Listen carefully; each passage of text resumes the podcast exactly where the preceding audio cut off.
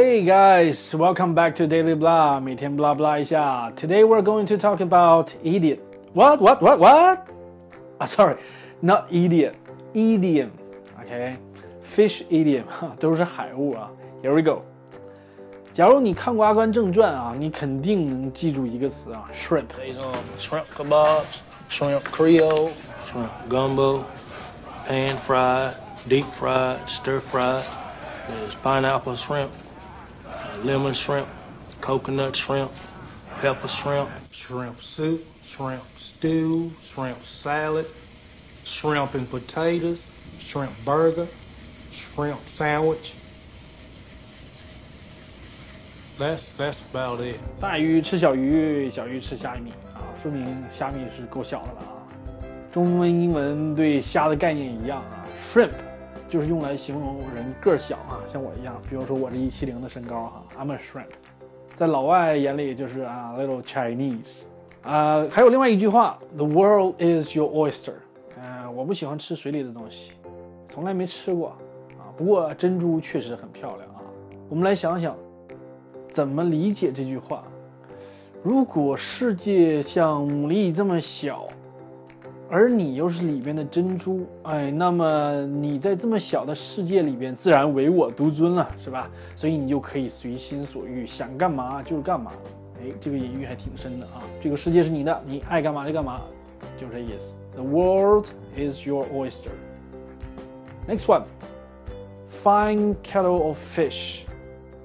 嗯，这是一个物质爆炸的时代啊，idiom 一般都是过去资源不足的时代产生的。那个时候啊，假如说你能有一壶好鱼的话，那说明哎，你的物质条件还是不错的啊。这句话的指的意思就是哎，很好的情况，fine kettle of fish。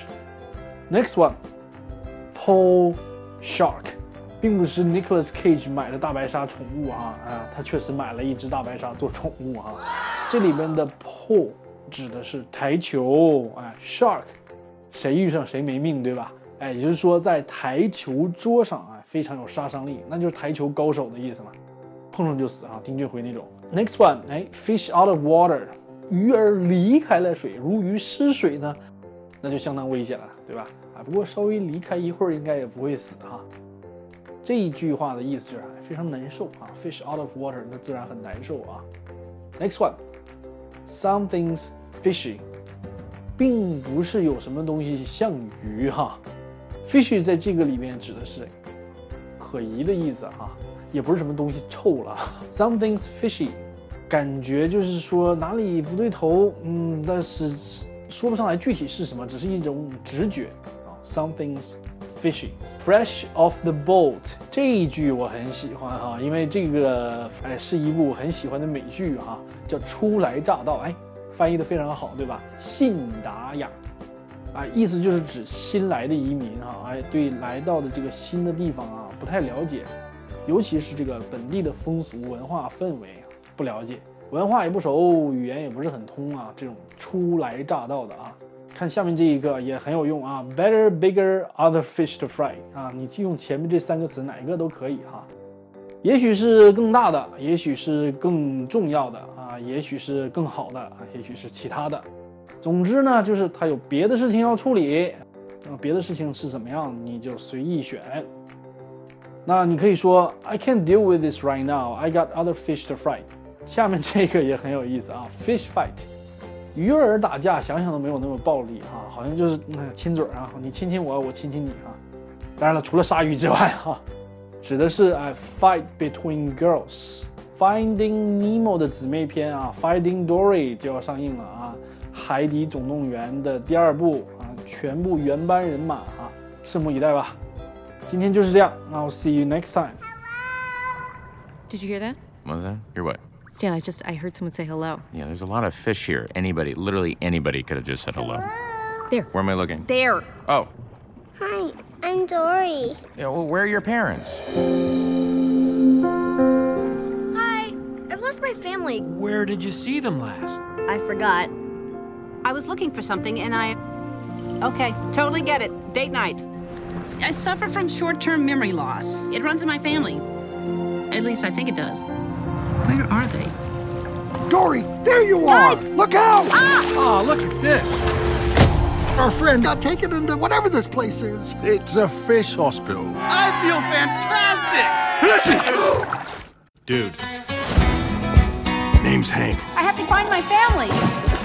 That's a hard one, kid. Well, I guess you're stuck here. You're not helping, Bill. Fragile things! I lost my family. That is so sad. You weren't Not a great swimmer. Our friend is in there, lost, alone. Bailey, you've got to use your echolocation. Ooh, I feel stupid. Poor baby. Let me get that for you. Woo! Mom! Dad! She should just pick two and let's go. Dad. What? I'm kidding. I get the feeling they're shushing us for a reason. Like something with one big eye, tentacles, and a snappy thing. Well, that's very specific, but something like that.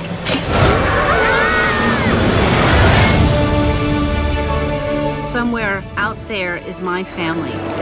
I can't find them on my own. Hang on, Dory! Surf's up, dude! Incoming! I don't want to be touched. Sorry. That's okay. Everybody does it. Nothing to be ashamed of.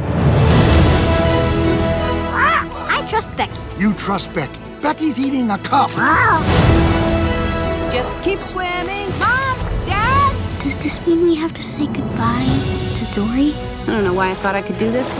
Dory, you are about to find your parents. And when you do that, you'll be Home. sea lions. They are natural predators. They could pounce at any moment. Mate, don't you worry. Oh, Gerald, off the rock! Get off! Get You know Don't you worry about a thing.